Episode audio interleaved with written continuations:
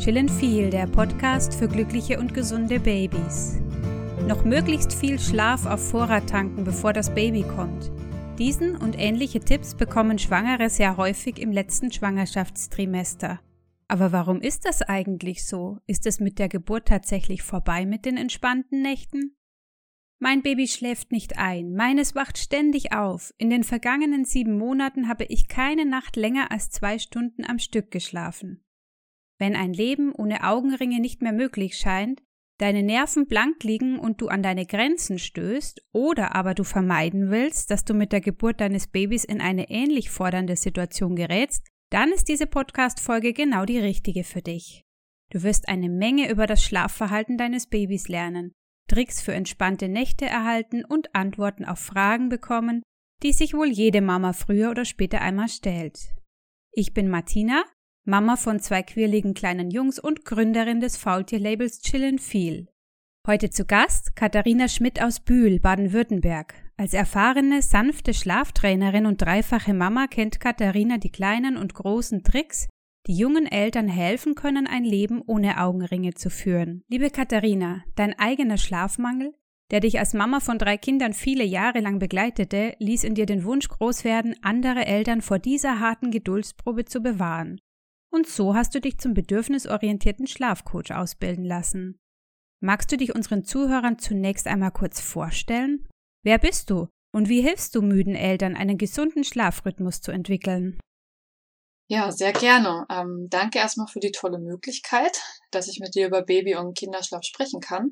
Und ich bin die Katharina Schmidt. Ich bin Mutter von drei Kindern. Ursprünglich komme ich sogar aus Berlin, ähm, wohne aber schon seit einigen Jahren im schönen Schwarzwald und ich erinnere mich noch an meine ersten Jahre mit dem ersten Kind.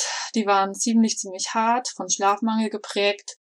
Mit dem zweiten Kind war es dann etwas besser, aber auch sehr anstrengend. Ähm, und ich hatte immer so nebenher geguckt, ähm, ob es da so irgendwie Hilfe gibt, ja. Und es habe immer so Schlafcoaches auch gefunden und tatsächlich dann auch die Ausbildung gegoogelt. Die heißt äh, Schlafcoach für Babys und Kleinkinder. Und als ich davon eben erfuhr, packte es mich und ich fing an, alles darüber zu lernen und mir anzueignen. Und heute darf ich müden Familien helfen, ihre Schlafsituation zu verbessern. Dabei hat jede Familie natürlich ein anderes Ziel und wir arbeiten sehr intensiv einige Wochen zusammen und die Eltern kommen am Ende dann als Schlafexperten aus meinem Coaching heraus, damit sie sich langfristig natürlich auch selbst helfen können. Als Schlafcoach und Mama von drei Kindern hast du vielen Eltern so einiges voraus. Zum einen hast du aus eigener Erfahrung gelernt, den Herausforderungen des Alltags mit Kindern gelassener entgegenüberzutreten.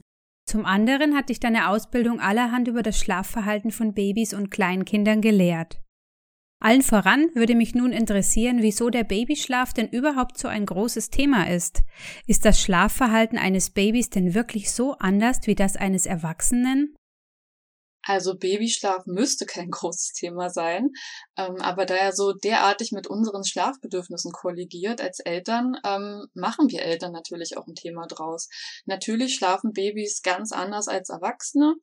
Ähm, erst einmal haben Neugeborene wirklich kein Gefühl für Tag und Nacht. Also die Wachzeiten bei ihnen entstehen durch Hunger und weil der Blutzuckerspiegel abfällt und ähm, sie schlafen zu Beginn auch super viel so circa 15 bis 18 Stunden pro Tag.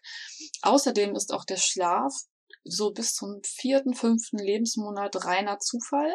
Ähm, bei einem Erwachsenen wird das Wach- und Müde-Sein ja durch Licht gesteuert. Also wenn Licht fehlt, wird das Hormon Melatonin ausgeschüttet und dann wird man auch müde. Ne? Abends ist man automatisch müder. Und Babys lernen den Unterschied zwischen Tag und Nacht erst im Laufe der Zeit.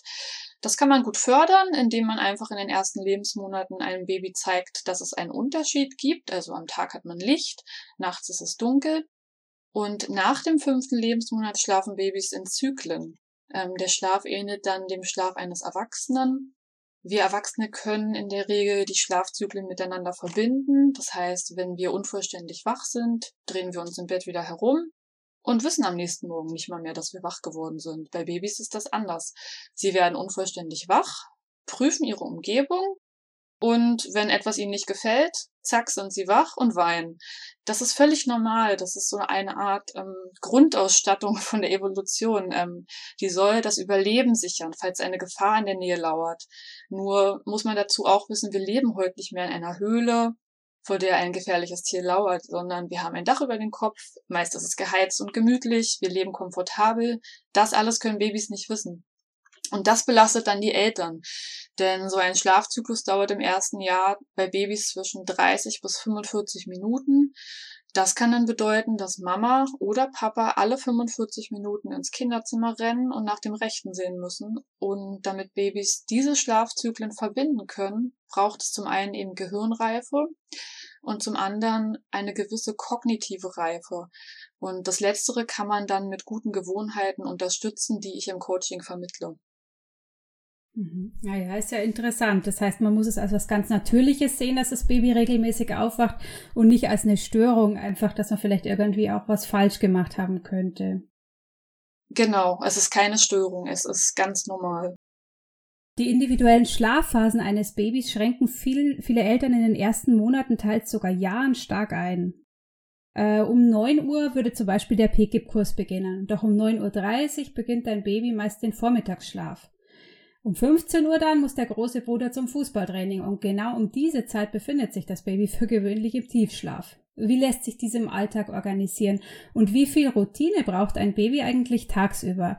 Ich frage mich beispielsweise, ob es wichtig ist, dass man zu fest, festen Zeiten zu Hause ist, sodass das Baby in der gewohnten, vertrauten Umgebung ungestört seinen Schlaf abhalten kann. Oder spielt es letztlich gar keine Rolle, wo und wann? Hauptsache, es findet in den Schlaf. Was sagst du dazu?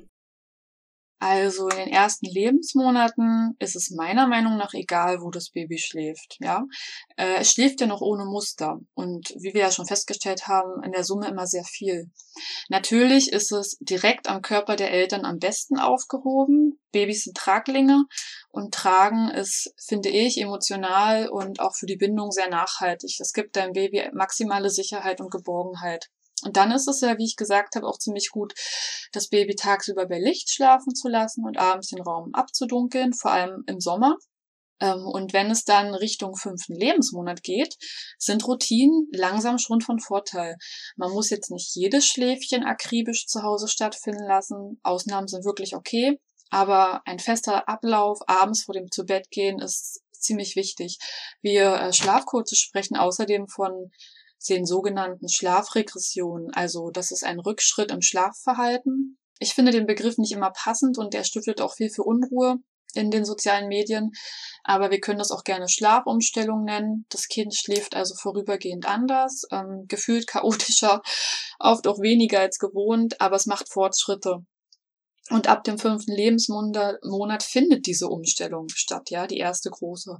Danach sind quasi alle Gewohnheiten tiefer verankert, die man bis dahin hat laufen lassen. Und wer bis dato nur den Kinderwagen geschoben hat oder sein Kind ausschließlich in der Trage getragen hat, wird dann halt Schwierigkeiten haben, das Baby an ein Bett zu gewöhnen. Mhm, das ist ein interessanter Punkt, auf den ich dann auch äh, in Kürze nochmal genauer eingehen möchte. Ähm, ja, das mit den festen Routinen, wie du schon sagst, das ist nicht immer möglich und ähm, manche halten das ja wirklich sehr akribisch ein. Ich finde aber auch wichtig, dass du sagst, dass man das natürlich nicht machen muss, weil es lässt sich einfach auch manchmal nicht mit dem normalen Familienalltag vereinbaren und bringt uns alle ja in Zugzwang, wenn wir äh, und, äh, um eine bestimmte Uhrzeit äh, schon fast nach Wecker dann zu Hause sein müssen. Ja, schwierig wird's aber tatsächlich einfach, wenn Geschwisterkinder im Spiel sind, weil dann äh, kann dieser Alltag einfach auch sehr oft zu Unterbrechungen führen müssen und das Kind wird aus dem Auto gerissen, wo es gerade eingeschlafen ist oder äh, kann eben nicht äh, um 12 Uhr seinen Mittagsschlaf abhalten. Auch zum Beispiel jetzt der Start in die Kita, der kann einiges durcheinander wirbeln. Ein unruhiger Tag führt dann häufig auch zu unruhigen Nächten. So haben wir das zumindest bei unseren beiden Jungs erlebt. Und deswegen haben wir dann bei beiden eigentlich fast zeitgleich mit eineinhalb Jahren angefangen, äh, die Kinder ab einer gewissen Uhrzeit tagsüber wach zu halten. Denn bei uns war es so, dass teilweise aus einem fünfminütigen Powernapping um 15 Uhr äh, dann so viel Energie wieder aufgeladen wurde, dass die Kinder dann erst zwei bis drei Stunden sogar später abends äh, in den Schlaf gefunden haben. Und da frage ich mich dann einfach, wie wichtig ist ein erholsamer, auf das Alter des Kindes abgestimmter Tagschlaf für einen guten Nachtschlaf? Das ist eine sehr gute Frage. Also das finde ich super wichtig, ähm, denn das ist ein Erfolgsgarant für gute Nächte. Denn Man sagt bei uns immer, schlechte Nächte sind auf einen schlechten Tagschlaf zurückzuführen. Natürlich kann man nicht jeden Tagschlaf bis ins kleinste Detail planen und das wird auch nicht immer gelingen, ja. Aber je nach Alter macht es wirklich Sinn, ähm, den Schlafbedarf des Kindes zu kennen Daraus kann man sich dann halt auch ableiten, wann ungefähr die typischen Schlafzeiten günstig wären. Und wir nennen das so, dass man Schlafangebote macht fürs Kind. Ja, wenn du Müdigkeitsanzeichen siehst, dann versuchst du dein Kind ins Bett zu bringen und zu begleiten. Und ich sage das auch immer all meinen Kunden. Tagschlaf ist wichtig und den zu kürzen in der Hoffnung, dass das Kind abends schneller einschläft oder nachts sogar noch länger, das geht immer nach hinten los. Mhm. Okay. Selbst wenn es schon eigentlich so eine routinemäßige Beobachtung ist, dass man einfach feststellt, das Kind, wenn am Nachmittag im Auto einschläft und, und findet dann einfach abends nicht mehr richtig in den Schlaf, dann soll man es einfach so lassen als Ausnahme und sagt, okay, Kind, das schläft halt heute mal später, aber sonst jetzt nichts großartig ändern und am nächsten Tag versuchen, das besser zu machen. Oder was würdest du da empfehlen? Das wäre eine Herangehensweise. Natürlich muss man sich überlegen, wie viel hat das Kind an dem Tag schon vorher geschlafen? Ja, vielleicht zu wenig oder vielleicht schon zu viel. Das spielt da auch mit rein und muss dann auch berücksichtigt werden bei so einem verspäteten Schläfchen im Auto. Und dann gibt es natürlich noch eine gewisse Wachzeit, die vielleicht eingehalten werden muss. Eine Sollwachzeit, bevor das Kind abends ins Bett geht. Wenn dein Kind beispielsweise drei bis vier Stunden wach sein müsste, damit der Schlafdruck groß genug ist und das hat dann aber eine Stunde im Auto geschlafen und soll dann eine Stunde später ins Bett gehen, das wird nicht klappen. Okay, ja, und dann hätten wir noch mal so klassische Situationen, was mir eben noch so gekommen ist, ähm, denen wir ja früher oder später alle mal begegnen. Ähm, stellt sich vor, man fährt als Familie an einem Sonntag in den Tierpark und äh, das Kind kommt aus dem Staunen nicht mehr heraus und ja, letztlich findet das Kind einfach nicht in den Mittagsschlaf. Selbst wenn man es aus dem Kinderwagen dann ins Tragetuch packt, äh, irgendwie geht man eine gefühlte Ewigkeit auf und ab und das Kind wird nicht müde, obwohl es eigentlich müde sein sollte. Auf der Heimfahrt fallen ihm dann die Augen letztlich zu, aber das dann eben nur so lange, bis man dann vor der Haustür zum Stehen kommt man geht eigentlich davon aus, dass nach so einem anstrengenden Tag, wo wir ja alle als Familie müde sind, das Baby auch so richtig schön müde sein müsste und ähm, eine entspannte Nacht bevorsteht. Doch oft ist genau dann das Gegenteil der Fall. Man schlägt sich die halbe Nacht um die Ohren, das Baby weint und weint und ja, man fragt sich, was man eigentlich falsch gemacht hat. Alle sind hundemüde, nur das Baby will nicht schlafen. Was ist hier schiefgelaufen, liebe Katharina? Und wie sorgt man nach so einem schönen Tagesausflug dafür, dass alle gemeinsam zur gewohnten Ruhe finden? Ja, also es kommt natürlich immer auf das Alter vom Baby an, ja. Ich weiß jetzt nicht, wie alt das Baby in der besagten Geschichte ist, aber gehen wir mal davon aus, dass wir jetzt gerade keine Wachstumsschübe haben und das Baby hat keine Zahnschmerzen, ist körperlich äh, gesund und wir sind nicht in einer Schlafumstellung oder Regression, würde ich als erstes sagen, dass man hier klassischerweise den Preis für einen sehr abenteuerlichen Tag bezahlt. Ne? So ein kleines Menschenkind kennt ja oft immer nur die gewohnte Umgebung zu Hause, der Arm von Mama, Papa, vielleicht die Großeltern. Und dann kommt es irgendwie unterwegs in eine neue Umgebung und für das Kind ist es überwältigend, ja. Erstaunt über die neuen Eindrücke. Es wird quasi erschlagen mit Reizen. Stell dir vor, du siehst zum ersten Mal einen Elefanten oder eine Giraffe. Ähm, vorher hast du, wie gesagt, nur die Gesichter deiner Familie gekannt. Ähm, wer kann denn da bitte schlafen? Wenn ich jetzt einen Dinosaurier sehen würde, könnte ich überhaupt nicht mehr äh, still sitzen bleiben. Und dann müssen wir uns auch vorstellen, dass das Kind so eine Art Schlafkonto hat oder so ähnlich einem Akku. Und je voller dieses Schlafkonto eben geladen ist, desto ausgeglichener und ausgeruhter ist das Kind, äh, weil wir gesagt haben, Tagschlaf ist wichtig. Und immer wenn so ein Baby ein Tagschläfchen verpasst oder das nicht klappt oder auch der Tagschlaf zu kurz ist vielleicht, gerät dieser kleine Menschenkörper unter Stress. Und das Stresshormon Cortisol ist daran beteiligt. Mit diesem ganzen Cortisol im Blut wird es immer schwieriger, zur Ruhe zu kommen. Wir haben dann so eine Art Teufelskreis, in dem wir uns befinden. Und um dann nochmal auf dein Beispiel zurückzukommen, also das Baby ist nach dem Autofahren, ähm, ja, es ist blöd, dass danach wieder wach wurde, ne? Vielleicht hätte man es ja vom Auto direkt ins Bett bringen sollen, falls es möglich ist. Ähm, und ich denke, das Kind abends nochmal extra zu baden nach so einer Autofahrt oder nach so einem anstrengenden Tag ist einfach zu viel. Das sind wieder zu viele Reize, die da noch kommen man sollte vielleicht versuchen, auch wenn es anstrengend ist und das Baby nicht den müdesten Eindruck macht, direkt weitermachen, das Kind gleich ins Bett befördern, vielleicht wer stillen kann, in Ruhe in den Schlaf stillen, begleiten, streichen, ganz viel kuscheln, ne, damit das Kind runterkommen kann. Und was kann man also an Tagesausflügen machen? Also man muss sich darauf einstellen, dass alle Unternehmungen den Schlaf durcheinander bringen können. Da gibt's leider auch kein Geheimrezept. Wenn man aber weiß, dass man wirklich erst sehr spät abends nach Hause kommt, dann könnte man vielleicht auch das Kind unterwegs Bett fertig machen damit man es zu Hause nicht nochmal umziehen muss, ja. Auch bei älteren Kindern vielleicht unterwegs schon mal Zähne putzen, damit man da abends nicht noch viel machen muss. Und so kann man zumindest sicherstellen, dass man dann nicht zu viele Schlaffenster verpasst, ja, wenn die Kinder zu spät ins Bett gehen. Und wenn der Tagschlaf nicht gereicht hat, und das, ähm, das Kind hat es tendenziell einfach schwerer, gut zu schlafen. Macht es Sinn, an solchen Tagen eben das Kind abends so lange zu begleiten, bis es zur Ruhe kommen kann. Und wichtig ist es, dass wir Eltern entspannt sind. Kinder spüren das, wenn wir nicht entspannt sind. Wenn wir innerlich denken, schlaf endlich ein, schlaf endlich ein, wir sind genervt. Die Kinder, die sehen unser Gesicht, die spüren unsere Körperspannung und kommen deswegen auf jeden Fall nicht schneller zur Ruhe. Also nehmt solche Tagesausflüge entspannt an. Ihr hattet einen schönen Tag, ihr habt was erlebt, aber dafür zahlt man auch den Preis. Ja, wahrscheinlich geht's gerade oft um das Annehmen. Also nicht das großartige hinterfragen, sondern einfach ein bisschen, ja, ein Stück weg verstehen, was in so einem kleinen Kind eben vorgeht, was du gerade so schön erklärt hast. Und dann einfach akzeptieren, dass vielleicht die Nacht jetzt nicht so toll wird, aber dafür hat man schöne Erinnerungen geschaffen an den Tagesausflug. Und ähm, man muss es ja dann auch nicht regelmäßig ausreizen, sondern wenn das halt ab und zu mal vorkommt, dass man es einfach akzeptiert. Das hast du schön gesagt, Katharina. Also ich weiß auch noch, wenn ich dazu noch was sagen darf, unsere große Tochter, als wir das allererste Mal mit ihr im Zoo waren. Wir haben wirklich gedacht, das wird ein super Tag, es kann ja nur Spaß machen. Ich hatte sie den ganzen Tag auch in der Trage und wir sind dann irgendwie so im Papageienkäfig vorbeigekommen. Die Tiere, die haben so laut gekreischt. Also meine Tochter hat geweint und geweint und geschrien, als würde man ihr was Böses tun. Und ich konnte sie fast den ganzen Tag nicht mehr wirklich beruhigen. Und da kannst du dir das ja auch vorstellen. Im Auto das gleiche. Lange Heimfahrt, eingeschlafen. Und äh, ich glaube, alleine deswegen war unsere Nacht so furchtbar, weil sie das verarbeiten musste, dass es Tiere gibt, die so laut kreischen. Ja, es kann gut sein.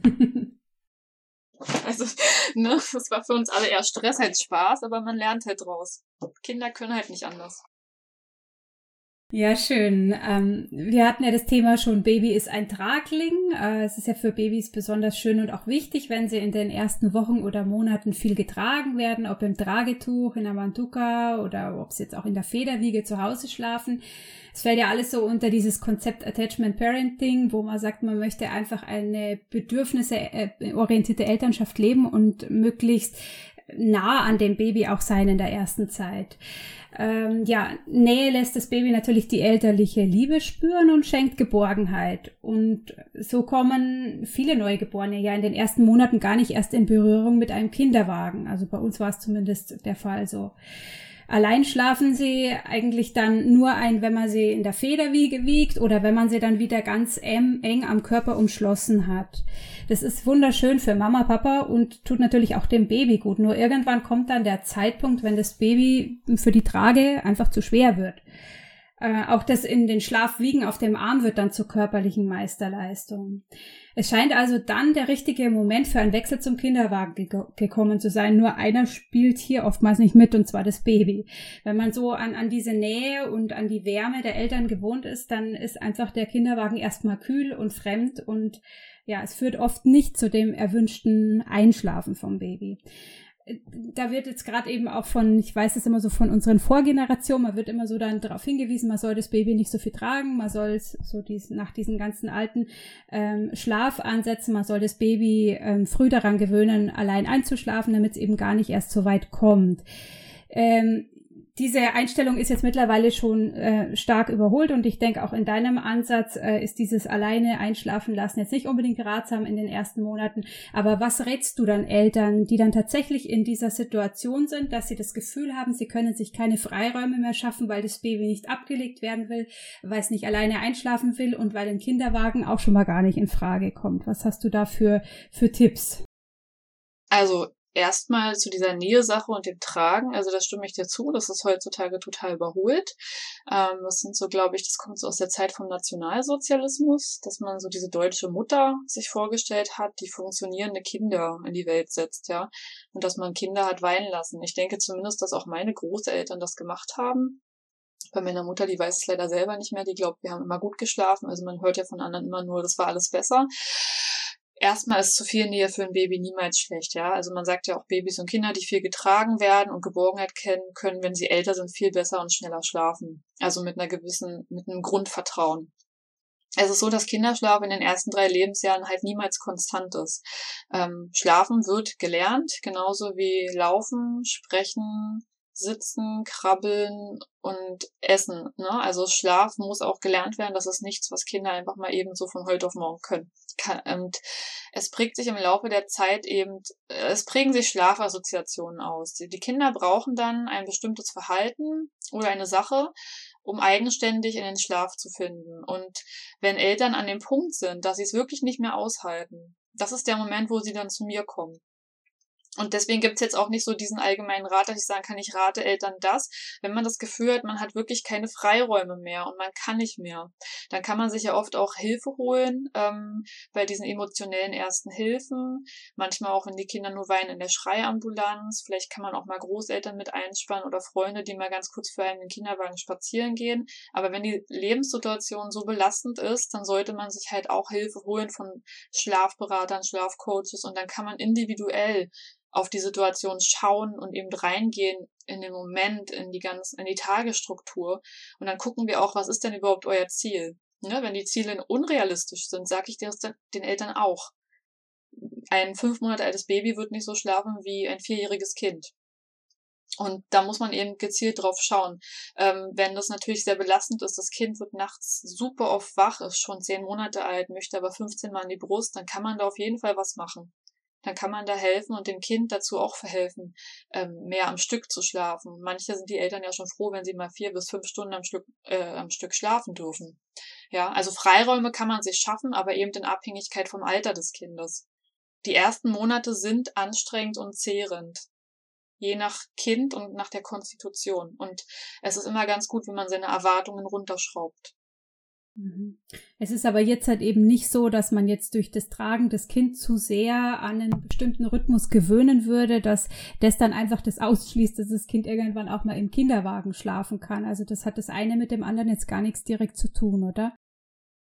Also äh, sehr, sehr, äh, wenn man bei jedem Schläfchen das Kind in die Trage macht, ja, ist es wirklich, es ist schwierig, dann auch das Kind mal abzulegen. Ich sage immer zu allen Mamas, in den ersten Monaten tragt und verwöhnt eure Kinder so viel ihr könnt, aber versucht zumindest bei einem Tagschläfchen das Kind mal dahin zu legen, wo es zukünftig schlafen soll.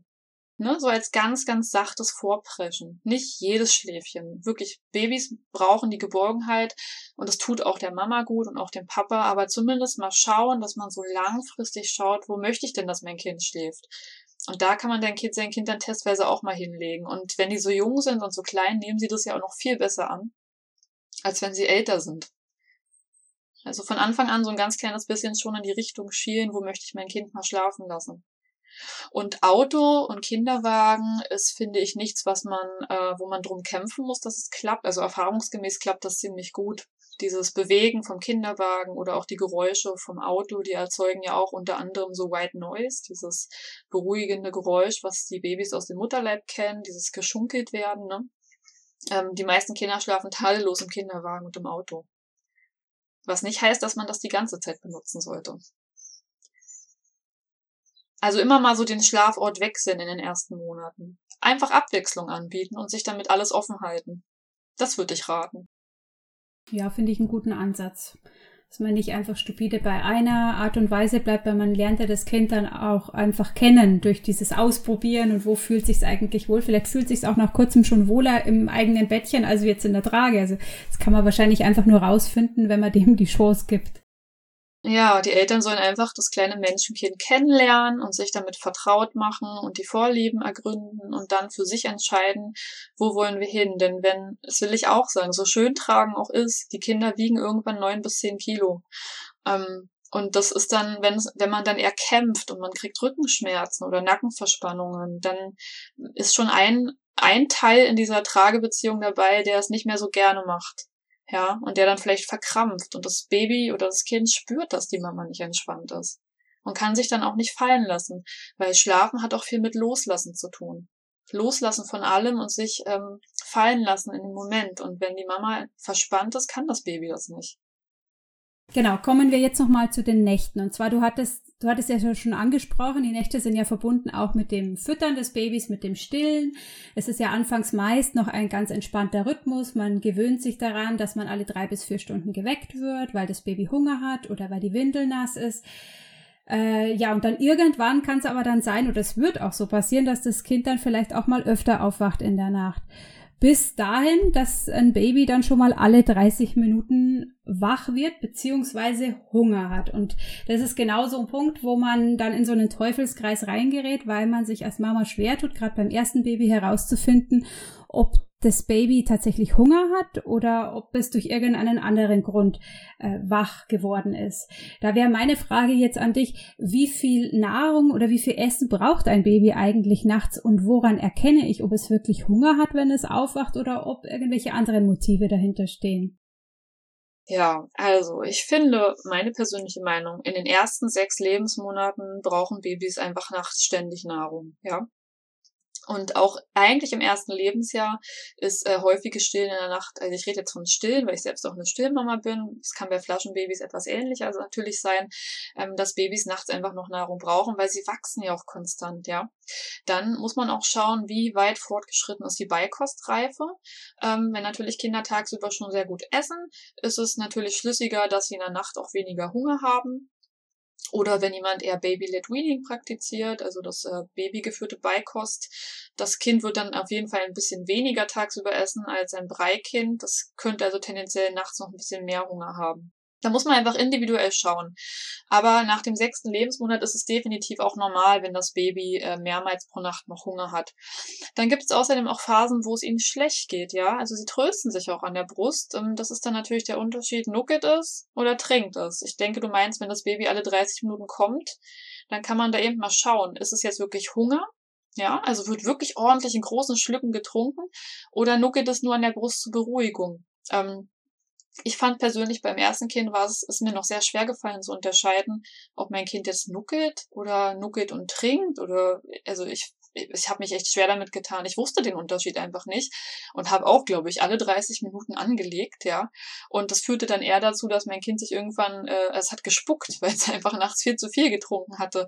Ich kam nicht auf die Idee, vielleicht mal in so einer Nuckelphase vielleicht den Schnuller anzubieten was ich heute ganz anders umsetze. Jetzt bei meinem dritten Kind kann ich wirklich schon vom Gefühl her unterscheiden, ob es jetzt Hunger ist oder ob es sich um Beruhigungsstillen handelt. Und ähm, je nachdem, wie anstrengend der Tag war, möchte so ein Kind sich natürlich auch mal mehr beruhigen an der Brust. Das ist, ich weiß, dass es anstrengend ist, aber das, auch das ist nicht unnormal, wenn Kinder an der Brust häufig, wenn sie häufig kommen. Man kann was dagegen machen, aber es ist Arbeit. Es ist einfach, es ist Arbeit zum einen von der Geduld her, dass man sich auf sein Kind einstellt, dass man keine hohen Erwartungen hat und zum anderen, dass man eben nachts dann auch noch so klar bei Verstand ist, dass man wirklich wach genug ist, um zu erkennen, hey, trinkt mein Baby jetzt wirklich oder ist es nur Nuckeln? Und manchmal ist es auch ein Stück weit Glück, denn nicht jedes Baby nimmt einen Schnuller an. Oder nicht jede Mama möchte, dass das Baby einen Schnuller bekommt. Ja, bei uns war ja, also sag ich mal, dieses Dauernuckeln ab einer bestimmten, ab einem bestimmten Alter ein Hauptgrund dafür, dass ich mich dann entschieden habe abzustillen. Also bei uns war es so, dass fast zeitgleich mit ungefähr zwölf Monaten beide Jungs angefangen haben, in 30 Minuten Rhythmus wach zu werden. Ich habe das damals als Zeichen gedeutet, dass das Nuckeln einfach mehr zur Gewohnheit geworden war und äh, dass es nicht mehr um die Milchzufuhr ging. Und eben, ich habe das, wie gesagt, dann als den richtigen Zeitpunkt zum Abstillen gedeutet. Äh, jetzt frage ich mich aber, hätte ich weiterhin stillen wollen? Äh, wie wäre ich aus dieser 30 Minuten Spirale wieder rausgekommen? Du hattest gerade den Schnuller erwähnt, der war bei unserem ersten Sohn gar kein Thema, also da hätten wir ihm gar nicht kommen können mit einem Schnuller, weil der wäre sowieso nicht drin geblieben. Äh, was macht man dann? Steht man dann auf, trägt man das Kind oder singt man das Kind in Schlaf oder gibt es da irgendwelche Tricks, wie man wieder zumindest vielleicht eineinhalb Stunden Schlaf findet? Was könnte da ein Ansatz sein? Ja, also gut, äh, alle 30 Minuten stillen mit zwölf Monaten. Das klingt schon nach einer Schlafassoziation auf jeden Fall. Das hast du ja gesagt, das ist eher die Gewohnheit. Ähm, wie kann man da herauskommen? Also erstmal ist es gut, wenn man Stillen und Schlafen räumlich trennt. Ja, weil ähm, wenn man das nämlich trennt oder eher auf den Tag vielleicht verlegt, dann muss man das Füttern nicht so auf diese Nacht ähm, beziehen.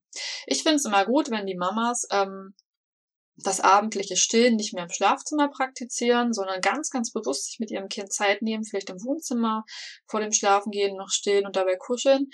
Und damit erreichen wir dann eben diese erste räumliche Trennung zwischen Schlafen und Stillen. Das führt meist auch dazu, dass die Kinder nicht sofort wach werden und wieder die Brust verlangen.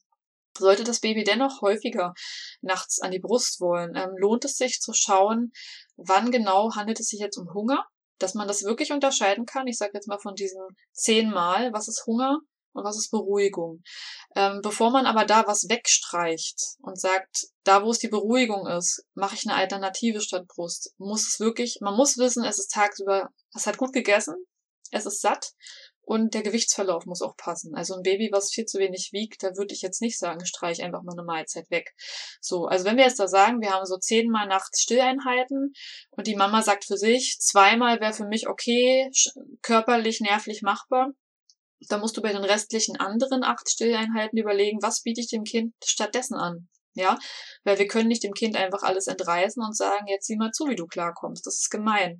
Weil die Mama hat das ja auch lange mitgemacht. Und das Kind hat ja einfach nur das ausgeführt, was es kennt. Und vielleicht kann man bei einem Kind, was zwölf Monate alt ist, zumindest auch vorher schon sagen, einfach nur mit dem Kind reden. Die verstehen mehr, als man denken. Dass man sagt, Mama steht jetzt nicht die ganze Nacht. Ähm, schau mal hier, vielleicht ein kleiner Becher mit Wasser, kannst was trinken oder ich nehme dich ganz fest in den Arm das Kind ganz doll bekuscheln oder vielleicht, ähm, wie ich gesagt habe, reicht auch der Schnuller.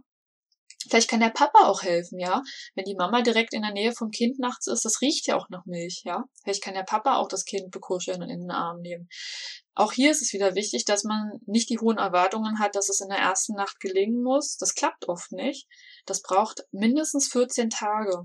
Ja, wenn man Gewohnheiten verändern möchte, und das möchte man ja heutzutage auch eher sanft machen, dann braucht, muss man sich 14 Tage Zeit nehmen, dem Kind den Übergang zu erleichtern. Von zehnmal an die Brust kommt zu vielleicht nur noch zweimal.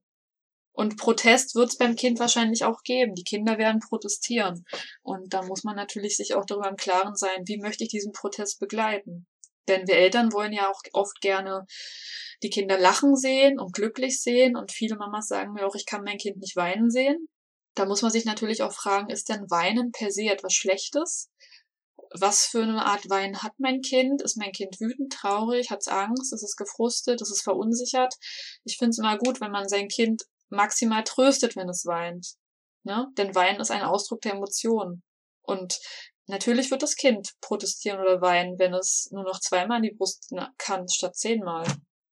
Und wenn man dann aber das Gefühl hat, oh, jetzt weint mein Kind sehr intensiv, ich kann nicht mehr, ich, ich pack's nicht mehr, dann muss, dann muss man das auch nicht zwangsmäßig durchziehen in einer Nacht, dann bricht man ab, dann kann man natürlich auch wieder die Brust geben und einfach in der nächsten Nacht schauen, vielleicht klappt's da besser. Also sich selbst Zeit geben und auch dem Kind, aber es ist ein längerer Weg, es klappt nicht sofort, was man sich da vornimmt und vielleicht hättest du das auf diesem Wege auch anders geschafft, statt komplett abzustillen. Mhm. Ja, es mag sein. Das ist, ja, ist wieder die Frage der Geduld und Ausdauer. Und meistens ist man ja in so einer Situation dann schon an dem Punkt, wo man nervlich einfach ziemlich angekratzt ist.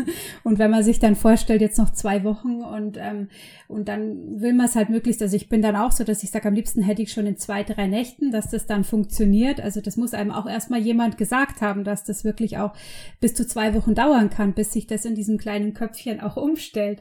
Das sind, äh, glaube ich, so Sachen, das sieht man einfach auch als Mama gerade gerade mit, wenn, wenn die Erfahrung noch komplett fehlt, sieht man das einfach auch noch nicht so. Nee, aber vielleicht kann man auch so ein bisschen Rückschlüsse auf sich selbst geben. Ich meine, ähm, ich esse auch abends gern Schokolade von dem Fernseher. Und äh, wenn ich mir aber mal vornehme, ich möchte das nicht mehr machen, dann mache ich es den ersten Abend nicht und am zweiten denke ich schon, ach Mist, da fehlt was. Ne? Und wir brauchen ja auch als Erwachsene erstmal mindestens drei Wochen, bis das eine Gewohnheit wird, dass wir manche Sachen nicht mehr machen. Und den Kindern geht's nicht anders. Ja, also nur weil ich mir vornehme, heute mache ich mal alles ganz anders und das Kind wird schon funktionieren, dann kann ich nicht damit rechnen, dass das auch so eintrifft. Ich muss mir wirklich viel Zeit nehmen für neue Gewohnheiten. Mhm. Ja, finde ich einen ganz wichtigen Satz, dass man sich auch selbst mal ein bisschen reflektiert und mal guckt, wie man sich selber verhalten würde, weil man immer so ein, man macht ja auch so eine Distanz und einen Unterschied zwischen sich selbst als Erwachsener und Baby. Und beim Baby soll halt von Haus aus schon einfach viel funktionieren, weil einem das vielleicht irgendwie schon mal so gesagt wurde oder weil es in anderen Familien anders läuft. Und äh, finde ich, finde ich gut, dass man da wirklich einfach nochmal ein bisschen zurücktritt auch und das aus einer anderen Perspektive sieht. Ja, das waren jetzt wirklich eine Menge Fragen schon mal. Äh, dadurch ist jetzt einfach, glaube ich, jedem schon mal klar geworden, dass Schlaf äh, den Familienalltag ganz bestimmend prägt. Äh, jetzt wird mich aber dann abschließend einfach nochmal ein wenig deine Arbeit interessieren. Und zwar konkreter das sanfte Schlaftraining. Denn ich bin sicher, mit der richtigen Methodik hätte auch ich mir viele schlaflose Nächte erspart und vielleicht auch die eine oder andere Falte. Äh, Schlaftraining hat wie Töpfchentraining ja für viele einen sehr negativen Beigeschmack. Du hattest es auch schon erwähnt, es kommen viele Ansätze aus der Zeit des Nationalsozialismus, wo man einfach funktionieren sollte. Wir sind noch heute geprägt von der sogenannten Färbermethode und den Erziehungsansätzen unserer Vorfahren äh, lass, das waren dann schon so Sätze, die habe ich selbst auch als junge Mama gehört. So, lass dein Baby doch mal äh, ruhig eine, eine Weile schreien. Du musst ja nicht immer gleich springen und immer dieses in den Schlaf tragen. Damit verwöhnst du dein Kind auch viel zu sehr. Du wirst schon sehen, irgendwann macht es mit dir, was du willst. Also es, es sind einfach die Klassiker, die man überall nachlesen kann und die viele von uns einfach noch erlebt haben, weil unsere Eltern und Großeltern ja auch damit aufgewachsen sind. Und ja, ich bin mir sicher, dass viele unserer Zuhörer und Zuhörerinnen sich damit identifizieren können und dankbar sind, wenn ihnen jetzt eine andere Weise, die ihnen auch selber als Mama, wo man ja auch sehr mitfühlt mit dem Kind, wie du sagst, man kann es oft nicht weinen hören, einfach Ansätze, die einem als Mama zuträglicher sind. Du praktizierst ja, wie ich das verstanden habe, bedürfnisorientiertes, sanftes Schlaftraining und das ist auch sehr deutlich geworden aus den Antworten, die du mir bisher gegeben hast. Ähm, nur was genau darf man sich jetzt darunter vorstellen? Lässt sich denn das Schlafverhalten von einem Baby überhaupt trainieren oder ist das schon mal grundsätzlich ein falscher Begriff, den man sich aus dem Kopf schlagen sollte? Also, ähm, was du ja gerade gesagt hast mit dem Färbern und die ganzen Sätze, die kommen ja wirklich aus der Zeit von früher, ne? Und leider sind die Denkweisen heute noch in den Köpfen der anderer geblieben. Ich bin froh, dass es Stück für Stück sich auflöst. Ich will dazu auch beitragen, aber man wird doch immer wieder damit konfrontiert. Zu diesem Färbern, äh, sein Kind einfach in einem Zimmer allein zu lassen, wo es wahrscheinlich noch dunkel ist und es schreit sich die Seele aus dem Leib und alle paar Minuten darf man reingehen das mache ich nicht, ja, das gibt's bei mir nicht. Äh, Schlaftraining selbst finde ich ist auch ein Begriff, der vielen Eltern Angst macht.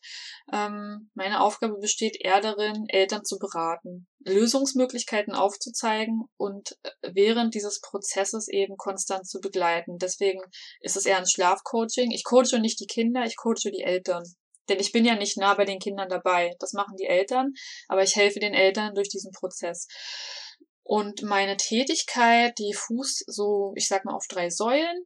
Dabei würde ich sagen, Säule eins und zwei sind die Beratung und Säule drei ist das Coaching. Also die, die erste Säule ist so die Optimierung des Alltags. Das heißt, die Eltern führen ein Protokoll über einen definierten Zeitraum und dann senden sie mir das zurück und ich schaue mir dann einfach das Protokoll an und erkenne daraus äh, bestimmte Muster, also Wach- und Schlafzeiten, äh, wie oft ist das Kind nachts wach, wie lange braucht es zum Einschlafen und so weiter. Und ähm, ich erstelle dann auf das Kind einen abgestimmten Tagplan, ähm, gerade wenn das Kind Probleme beim Einschlafen hat, sehr lange braucht oder wenn ich das Gefühl habe, der Tag ist sehr chaotisch, das Kind hat nicht genug Tagschlaf, dann gibt es von mir einen Tagplan an die Hand und der hilft dann oft den Familien, dass das Kind zum einen mehr Tagschlaf bekommt und die Familie auch mehr Struktur. Denn oft ist es die Struktur, die den Kindern fehlt, warum alles so chaotisch ist für die Eltern.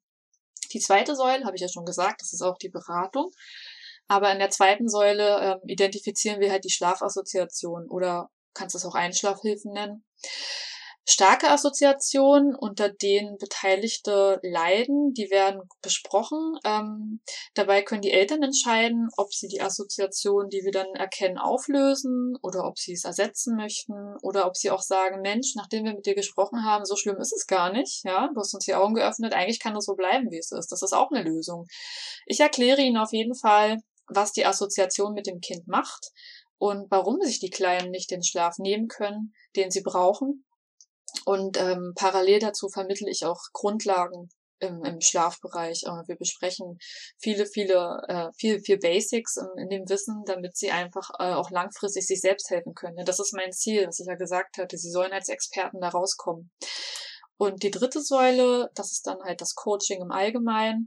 Da erarbeite ich mit den Eltern äh, einen Schritteplan, natürlich im Tempo der Familie und in Anlehnung an die Bedürfnisse der, der Eltern, aber auch vor allem der Kinder, damit das Ziel erreicht werden kann. Und was ich dabei mache, ich bin immer erreichbar, weil ich denke einfach, das hilft den Eltern sehr, wenn sie wissen, sie haben da jemanden, der immer da ist und es gibt ihnen auch ganz viel Kraft, gerade wenn man abends vielleicht sowieso mit den Nerven durch ist und man denkt, oh, es wird alles hier gar nichts. Wenn man mir dann schnell schreibt, Katharina, was mache ich?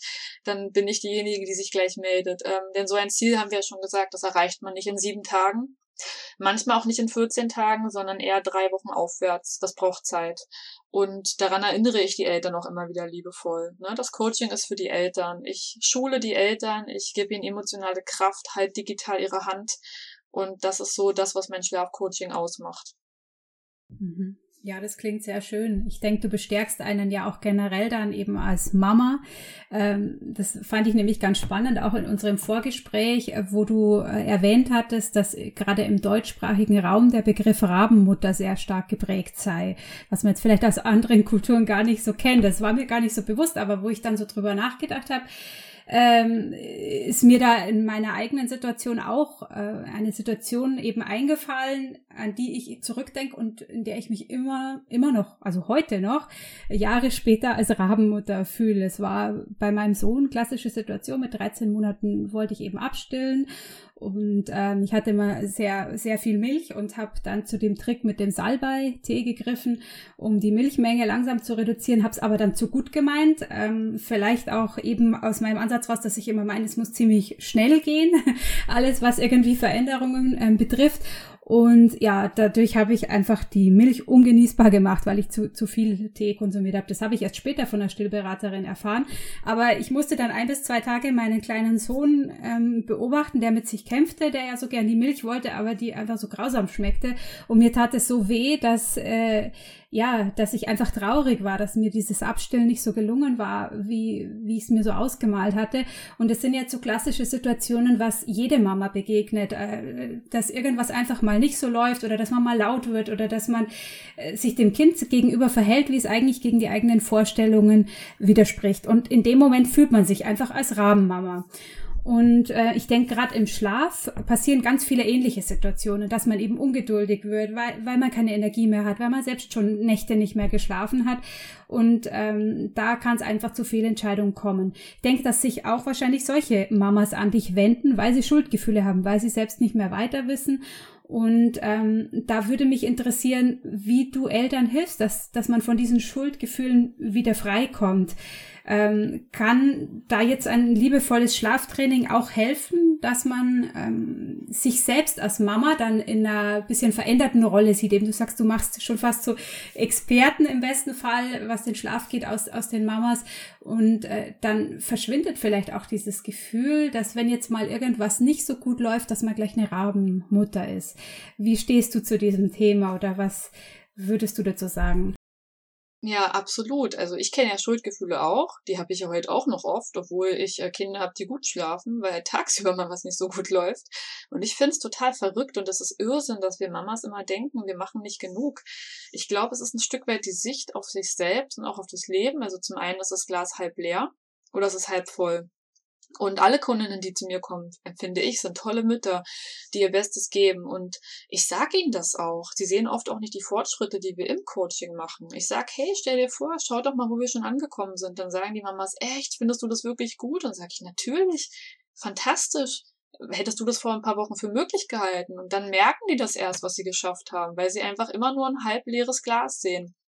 Und dadurch, dass irgendwie alle Schuldgefühle haben, hat niemand die Kraft, auch mal jemand anderem zu sagen, dass er es gut macht. Wir sagen uns viel zu selten, was gut läuft. Sowohl uns selbst als auch anderen, ne? Und dann finde ich, wie du ja auch gesagt hast, Wissen es macht. Je mehr ich über mein Kind weiß, je mehr ich über das Thema Schlaf verstanden habe, desto weniger lasse ich mich doch von anderen verunsichern und von Situationen, die mir begegnen. Ähm, eine Kundin sagte mir mal, das hat mich wirklich gerührt, sie habe in dem Coaching so viel über sich selbst als Mensch gelernt, äh, über ihr Kind, und sie hat ihr, sie versteht ihr Kind jetzt noch viel besser und intuitiver als vorher. Also sie fühlt sich ihrem Kind quasi näher als jemals zuvor und ähm, das, das, das hat mich einfach unfassbar gefreut, weil sie hat auch mehr zu sich als Mutter gefunden. Und ich glaube, hätte man dich damals vorher mit dem Tee beraten, was da die Konsequenzen sein könnten von der Dosierung, dann wäre es vielleicht auch einfach anders ausgegangen, ne? Aber du hast es nicht besser gewusst. Und da war Wissen wäre Macht gewesen. Und trotzdem hast du 13 Monate gestillt. Und das ist, das ist sehr wertvoll. Also, dass man zum einen halt sagt, ich wusste es damals nicht besser, aber ich habe mein Bestes gegeben. Und das Beste ist gut genug. Ja, 13 Monate stillen ist fantastisch. Also die meisten halten sich ja oft leider an die ah, diese veraltete Regel, ähm, ich sag mal maximal sechs Monate stillen, dann muss ich langsam aufhören, dann gibt's nur noch Brei. Das kann man natürlich auch so machen, aber die WHO sagt ja auch mindestens sechs Monate und wenn möglich vielleicht bis zum zweiten Lebensjahr, denn nach sechs Monaten ist die Milch noch viel reichhaltiger. Ja, und bietet noch viel mehr Schutz vor äh, Krankheiten und für das Immunsystem. Also ich habe das selber auch gemerkt. Ich habe auch mal länger gestillt und als mein Kind dann in den Kindergarten schon kam, war es total immun gegen den ganzen Schnupfen und Husten, bis ich dann irgendwann natürlich auch mal abgestillt hatte, weil dann der nächste Kinderwunsch da war und un ungelogen, kaum hatte ich abgestillt, hatte mein Kind Schnupfen und Husten. Also das ist, ähm, jeder darf so lange stillen, wie er möchte, keine Frage, aber ähm, 13 Monate stillen wie bei dir sind super. Also alleine dafür kriegst du schon einen Pokal. Ja, schade, dass ich dir nicht schon früher begegnet bin. Na, ich, ich muss auch ganz ehrlich sagen, ich wusste bis vor kurzem noch gar nicht, dass es Schlafcoaches gibt. Also ich denke, da ist auch noch sehr viel Unwissen vorhanden. Man hat zwar so den Arzt seines Vertrauens, wo aber ich meine, Sprechstunden sind jetzt eigentlich nicht dafür da, dass man das Schlafverhalten des Babys jetzt groß angelegt diskutiert. Man hat, wenn man Glück hat, auch eine Hebamme, die eine gewisse Zeit lang begleitet. Aber ja, das äh, von dem Schlafcoach, das war mir neu. Und wir neigen ja auch sehr dazu, neben dem vielleicht, dass wir uns schnell als, als Rabenmütter sehen, äh, dass wir immer meinen, wir müssen alles selbst meistern. Das ist auch so eine, glaube ich, wo irgendwie die deutsche Frau so ein bisschen geprägt ist, dass man eigentlich, ja, sich scheut, Hilfe in Anspruch zu nehmen. Das fängt schon mit dem Wochenbett an und dann später eben über solche Fragen, man meint, man muss das irgendwie selbst in die Hand nehmen. Und genau das ist oft einfach die, die falsche Entscheidung, weil man sich dadurch monatelang durch Situationen quält, die einem die Freiräume und die Luft zum Atmen rauben. Und es hätte auch anders laufen können. Also von dem her finde ich deine Arbeit wirklich ähm, sehr, sehr wichtig. Ähm, mich würde dann zum Schluss nochmal interessieren, wie genau jetzt eigentlich das Coaching bei dir abläuft. Du hast schon von diesen drei Säulen erzählt.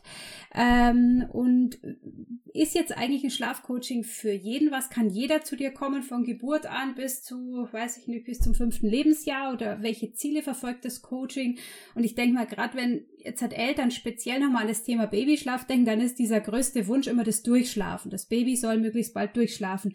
Ist das auch ein realistisches Ziel, was man in der Zusammenarbeit mit dir anstreben kann? Äh, kann das zum Durchschlafen führen tatsächlich oder ist es beim Baby einfach sowas, wo man nicht absehbar, nicht absehen kann? Ja, also erstmal richtet sich mein Angebot an äh, Kinder von, sag ich mal, sechs Monate bis drei Jahre.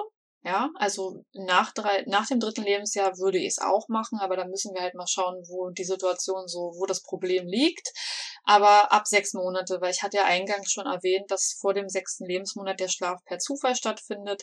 Und ich finde, da muss man jetzt nicht so viel äh, rumdoktern und sich Stress machen, sondern erstmal die Situation annehmen. Wenn es darüber hinausgeht natürlich anstrengend ist, kann man gerne zu mir kommen.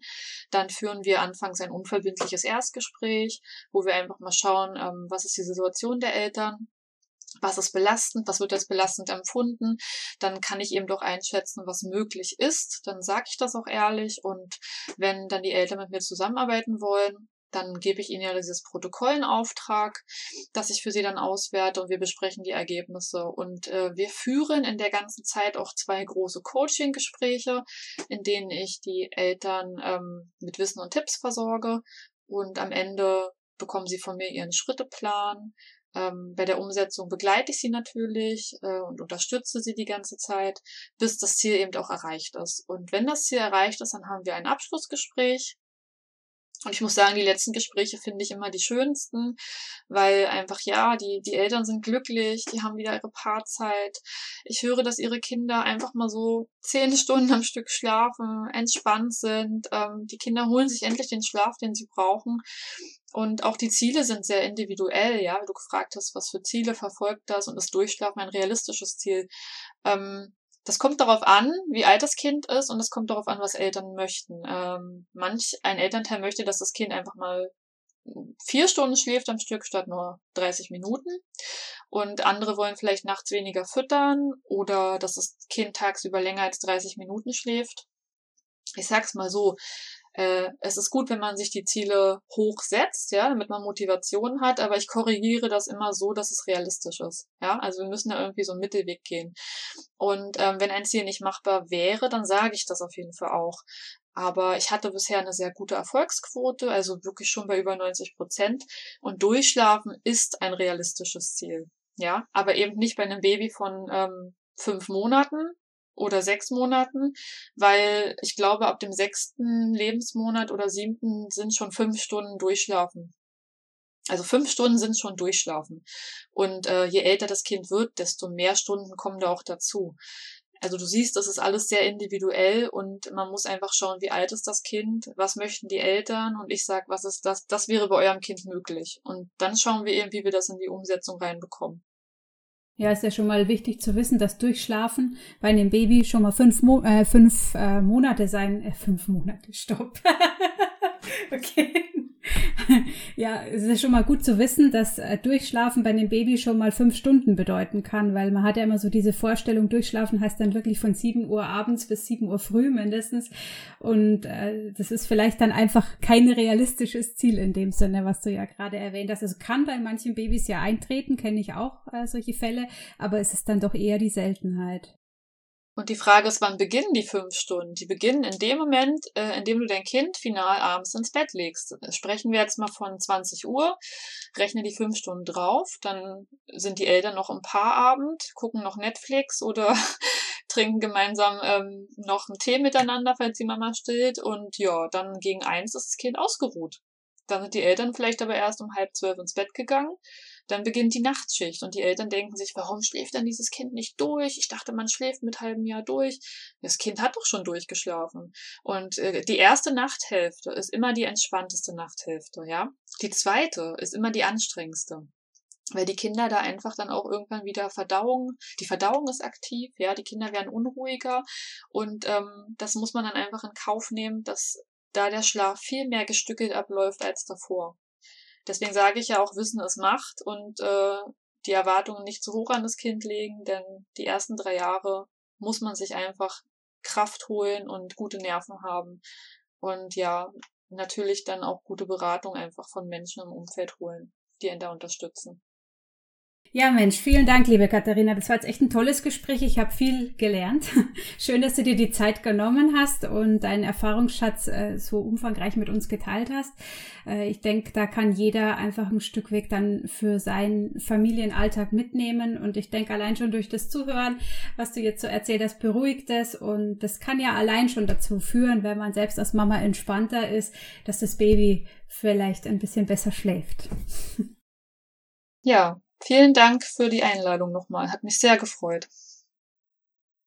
Schlafen will gelernt sein, wie so viel anderes im Leben.